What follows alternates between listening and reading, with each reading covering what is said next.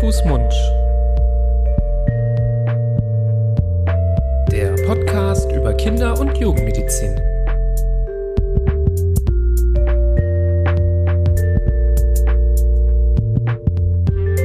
So, ihr Lieben, herzlich willkommen zu einer neuen Folge Hand, Fuß, Mund, eurem Podcast zu Kinder- und Jugendmedizin. Hallo Florian. Hallo Nipras. Herzlich willkommen, heiße ich dich in unserer neuen Folge. Vielen Dank. Ich dachte, ich bin heute mal höflich. Ja, Ich es bitte hat dich, auch lang gedauert. Ich bitte dich herein. Ja, ich habe das, ich habe das anerkannt, dass du mit deiner ganzen Erfahrung, äh, dass ich das noch noch ein bisschen mehr, ja, Ein ehren muss, bisschen demütiger, ne? ein bisschen demütiger sein muss. Ne? So, ich halte dir jetzt auch vermehrt die Tür auf. Ne? ja, das Und- weiß ich auch sehr zu schätzen. Bin sehr froh drüber. Das kann man ruhig ausbauen. Ich glaube, das ist in unser beider Sinne, wenn wir da ein bisschen mehr Wert drauf legen, dass ich ein bisschen königlicher behandelt werde hier. Ich finde es voll und ganz äh, sehr schön, dass wir uns weiterentwickeln in unserer Beziehung, äh, auch hier in diesem Podcast. Und ja, das Ganze ähm, mittlerweile schon in Folge 68 heute, mein lieber Scholli. Wow. Und ähm, heute besprechen wir ein weiteres sehr wichtiges Thema. Sehr aktuell. Heute sind wir mal genau am Zahn der Zeit ähm, und entwickeln uns mal ähm, in eine Richtung, die wirklich höchst brandaktuell ist. Ähm, anders kann man es nicht hier sagen. Wir beschäftigen uns heute mal wieder mit dem Thema ähm, Corona. Mm, Und im Speziellen, das habt ihr beim Anklicken der Folge gesehen, ähm, wird es um die Impfung gehen für Schwangere und für Mütter während der Stillzeit. Das Thema haben wir uns ausgesucht, denn wir haben in letzter Zeit wirklich sehr viele Fragen bekommen zu diesem, zu diesem Aspekt ähm, von ja, Müttern, die sich gefragt haben, soll ich jetzt mich impfen lassen, soll ich mich nicht impfen lassen, ähm, wie sind da momentan die Empfehlungen und äh, völlig zu Recht kamen diese Fragen, denn es gab eine ja, geraume Zeit, wo es nicht so gut klar war, was denn die beste Empfehlung ist.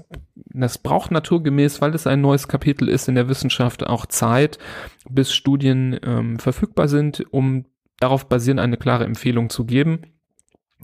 Aber die gibt es mittlerweile und es gibt auch mittlerweile Empfehlungen von führenden Fachgesellschaften. Darüber wollen wir heute kurz sprechen, um da so mehr Sicherheit zu geben. Bei der Frage, gerade weil ja jetzt auch angekündigt wurde, dass im, in äh, kürzester Zeit die Impfpriorisierung ähm, auch aufgehoben wird, sodass jeder ähm, die Möglichkeit hat, ähm, sich impfen zu lassen.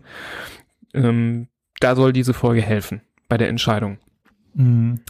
Ähm, auch für mich privat ein ganz wichtiges Thema, das uns jetzt im letzten Jahr oder letzten eineinhalb Jahren begleitet hat. Die Schwangerschaft zu unserem Jüngstgeborenen war ja zum größten Teil schon in der Corona-Pandemie. Das heißt, meine Frau war schwanger ähm, zu Corona-Zeiten und stillt zu Corona-Zeiten. Das heißt, die Frage der Impfung für sie hat uns immer wieder beschäftigt und äh, da kann ich auch nur sagen, das war eigentlich ein Auf und Ab. Anfangs hat es ja den Eindruck gemacht, als äh, wären die schwangeren und stillenden Frauen da auf keinen Fall zu impfen. Äh, aber das hat sich alles geändert äh, bis zum heutigen Tag. Es gibt jetzt ganz aktuelle mh, Empfehlungen, die du auch gerade schon angesprochen hast. Aber man sieht, wie in allen Bereichen dieser Pandemie ist es unglaublich wechselhaft und äh, entwickelt sich weiter, was jetzt eigentlich Sache ist, was empfohlen wird und wo man glaubt, dass, äh, dass man das Richtige tut. Das Problem sozusagen bei Schwangeren und Stillenden ist, dass sie in den aller, aller seltensten Fällen Teilnehmer von klinischen Studien sein können oder sein dürfen.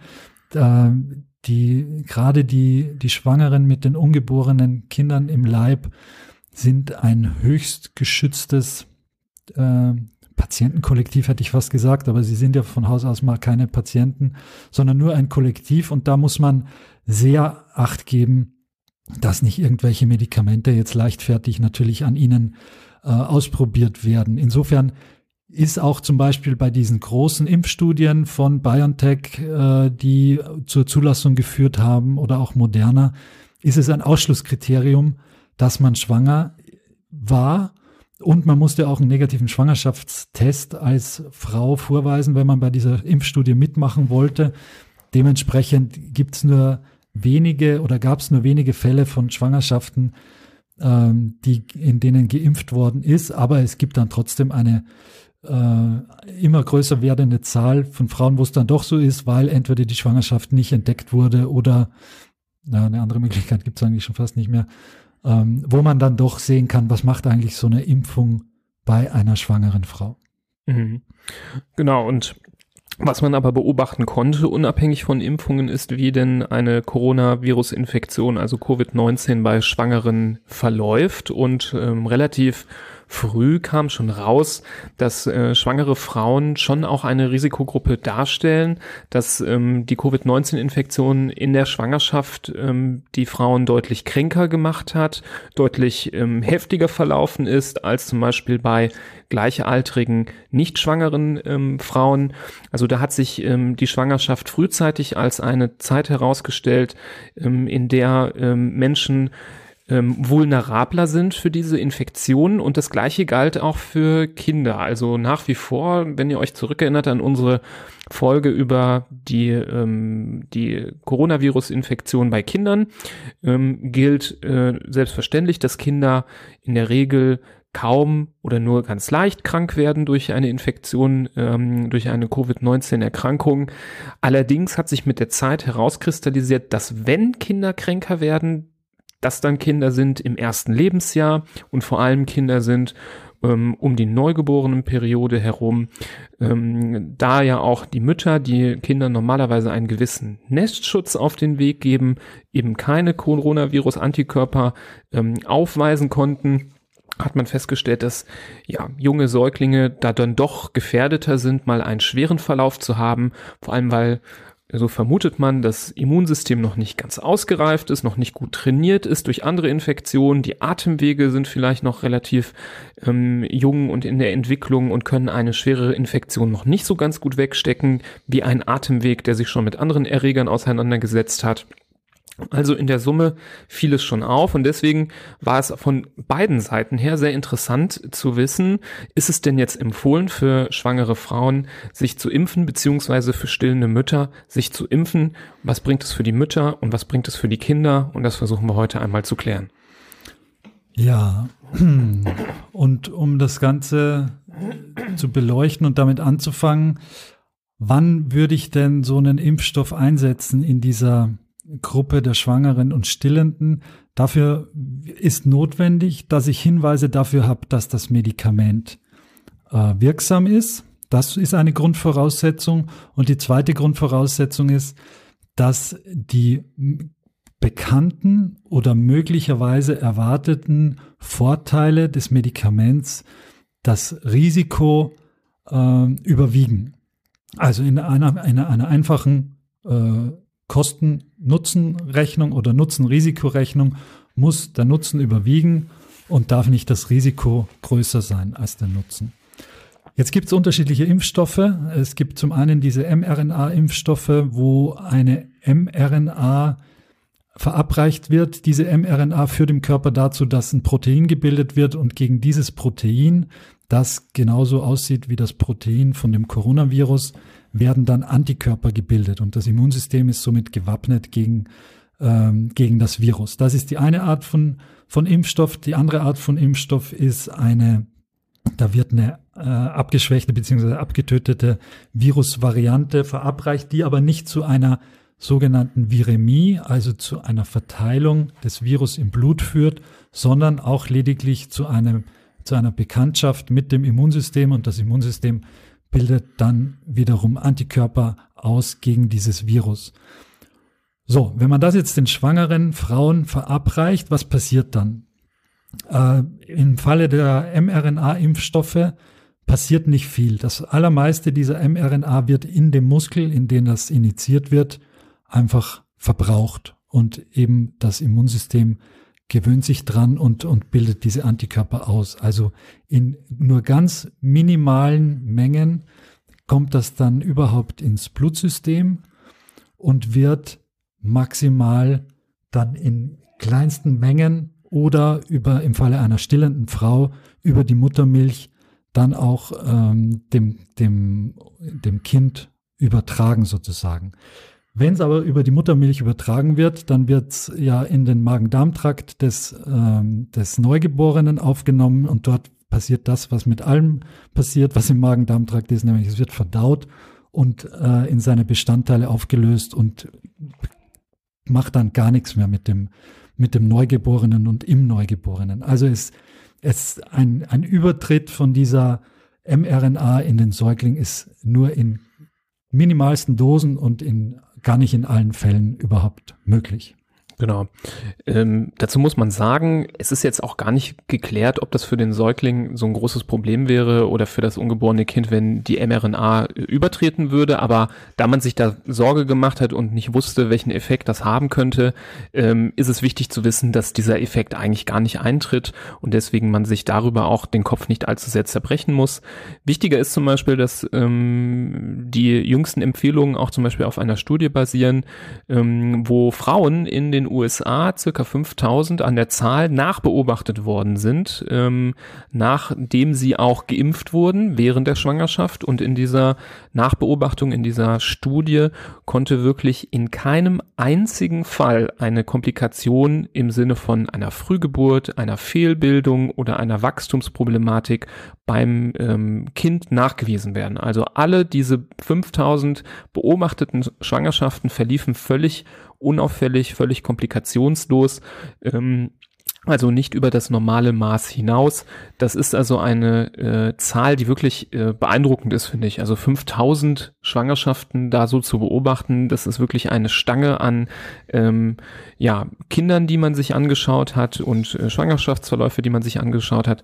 Das zeigt wirklich, dass eine Impfung in der Schwangerschaft ähm, sicher ist. Und was man dazu auch noch sagen muss, ähm, der Effekt ähm, wird erwartet, nämlich dass durch die Ausbildung von Antikörpern seitens der Mutter eben nicht diese mRNA auf das Kind übergeht, aber die Impfantikörper, die die Mutter bildet, durch die Plazenta aufs Kind übergehen. Ihr habt vielleicht schon mal was vom Nestschutz gehört. Das ist ähm, die Summe an Antikörpern, die eine Mutter an das Kind weitergibt. Ähm, über die Plazenta, schon im Mutterbauch, werden diese Antikörper auf das Kind übertragen. Und so haben Kinder einen sogenannten Nestschutz. Wenn sie auf die Welt kommen, haben einige Monate eine Antikörperreserve, die sie gar nicht selber gebildet hat, sondern die sie von der Mutter übertragen bekommen hat. Und man geht davon aus, dass bei den Kindern eine relevante Menge an Antikörpern gegen ähm, Corona ähm, übertragen wird, sodass die Kinder zusätzlich einen Nestschutz haben gegen diese Coronavirus-Infektion und zusätzlich in den ersten Monaten, die ja gerade, wie ich es eben gesagt habe, schon eher zu den vulnerableren Zeiten in der Kinderzeit äh, gehören, ähm, übertragen werden und da einen Schutz bieten, der wirklich relevant ist und so die schwereren Verläufe auch bei Kindern reduzieren können. Das finde ich ist ein super wichtiger Aspekt. Also wird nicht nur die Mutter geschützt, die ähm, Gefahr läuft, eine schwerere Infektion zu haben, sondern auch das Kind im Mutterbauch und sogar darüber hinaus nach Geburt. Also ist schon wichtig, dass man das auch so weiß. Ja, ganz wichtiger Punkt. Ich komme einmal noch zurück auf diese Studie mit den 5000 äh, nachverfolgten Impfungen in der Schwangerschaft. Nur einmal, um es ganz präzise auszudrücken, du hast ähm, also diese, da waren natürlich nicht alle 5000 Schwangerschaften oder Geburten oder Kinder komplikationslos, aber im Vergleich zu einer ver vergleichbaren äh, Gruppe an Schwangeren und Frauen, die Kinder zur Welt gebracht haben, gab es keinerlei äh, Erhöhung an Prozentsätzen von eben Frühgeburten, Fehlgeburten, äh, Missbildungen. Das ja. war alles ganz, der ganz normale Durchschnitt, so dass keinerlei Hinweise dafür gibt, dass das durch eine Impfung vermehrt aufgetreten wäre. Ja, das ist gut, dass das du das wollte ich jetzt nur noch, noch mal Wir haben eine spitzfindige Hörerschaft und natürlich sind alle, ist das ein, auch ein viel diskutiertes Thema, darum habe ich es jetzt einmal nur, mhm. nur noch äh, ganz ja, unmissverständlich äh, dargelegt. Naja, und was heißt das jetzt, äh, die ganzen Daten, die du schön auch gesagt hast und die Erfahrungen, die man jetzt mit Schwangeren gemacht hat und mit Stillenden, die geimpft worden sind. Bis vor kurzem war es so, dass man schon so weit gegangen ist, dass man gesagt hat, wenn eine Frau, die durch ihr berufliches Umfeld oder generell durch ihr Umfeld eine Indikation hat für eine Corona-Impfung, dann soll sie auch, wenn sie zum Beispiel stillt oder wenn sie schwanger ist, äh, diese Impfung ist trotzdem empfohlen oder ist auch empfohlen. Das war bis vor kurzem so. Jetzt ist man sogar noch einen Schritt weiter gegangen. Ähm, das hast du von ganz tagesaktueller äh, Bildfläche gezaubert. Ja, kann ich euch äh, auch nochmal präsentieren, finde ich, äh, passt sehr gut. Nämlich ein Tag, bevor wir hier das aufnehmen, das Thema ist auch ähm, von führenden gynäkologischen Fachgesellschaften ähm, aus ganz Deutschland, die ich gleich nochmal nennen werde, wirklich einheitlich äh, gesagt worden, dass diese Fachverbände dafür plädieren, dass eine Covid-19-Schutzimpfung für alle schwangere und stillende Frauen durchgeführt wird. Also es geht nicht mehr nur noch um Risikogruppen, die jetzt irgendwie beruflich äh, im Kontakt sind, sondern ähm, man äh, geht davon äh, oder man empfiehlt es allen Müttern und werdenden Müttern ähm, uneinge, äh, uneingeschränkt und damit ihr nicht denkt, wir zaubern hier irgendwas aus dem Hut, werde ich das natürlich auch nochmal verlinken in den Shownotes, dass ihr das durchlesen könnt. Und zu diesen Fachgesellschaften gehört der Berufsverband der Frauenärzte, die äh, Deutsche Gesellschaft für Gynäkologie und Geburtshilfe, die Deutsche Gesellschaft für perinatale Medizin, die Deutsche, Gesellschaft für Pränatal- und Geburtsmedizin und die AG Geburtshilfe und Pränatalmedizin. Also wirklich mehrere führende Fachgesellschaften in dem Bereich. Ähm, das ist wirklich sehr, sehr überzeugend, wenn man das so liest. Ähm, natürlich hat so ein Zusammenschluss der Fachgesellschaften das nicht aus dem Bauch heraus entschieden, sondern nach bestem Wissen und Gewissen, nach eingehender Prüfung aller äh, zur Verfügung stehenden wissenschaftlichen Daten. Also da kann man sich wirklich drauf verlassen. Kann man nicht anders sagen. Vielleicht nochmal zu ja. dem, äh, zu der Stillzeit, da wollte ich noch mal, auch nochmal genauer darauf eingehen. Du hast es ja auch schon gesagt. Ähm, da setzt sich der positive Effekt aus der Schwangerschaft ähm, auch fort oder wenn man sich dann immunisiert, während man stillt. Ähm, auch da wird erwartet, dass die Antikörper die die Mutter dann bildet, über die Muttermilch auf das Kind übertragen werden. Das trägt zur Erhaltung dieses Nestschutzes auch bei. Man weiß es und es ist auch nachgewiesen, dass auch die Coronavirus-Antikörper in der Muttermilch vorhanden sind und beim Kind zu einem erhöhten Spiegel dieser Coronavirus-Antikörper führen durch das Stillen. Und welche Frage auch häufiger kam, sollte man das Stillen irgendwie pausieren in solchen Phasen? Ähm, und da ähm, gibt die äh, Empfehlung dieser elf Fachgesellschaften, die ich eben zitiert habe, auch nochmal ganz klar die Empfehlung, dass eine Pause des Stillens nicht notwendig ist. Also man kann uneingeschränkt ähm, weiter stillen ohne Unterbrechung ähm, im Rahmen dieser Impfung. Genau, man braucht nicht abpumpen, wenn man das nicht möchte und man soll nicht, äh, soll keine Pause einlegen, sondern einfach weitermachen, wie du es gerade gesagt hast. Eine Frage, die uns auch äh, vor kurzem mal gestellt worden ist, eine ganz frisch gebackene Mama äh, in der ersten Woche nach der Geburt, soll sie sich impfen lassen oder nicht? Grundsätzlich muss man sagen, das ist natürlich Entscheidung der, der, der Frau und der frisch gebackenen Mutter.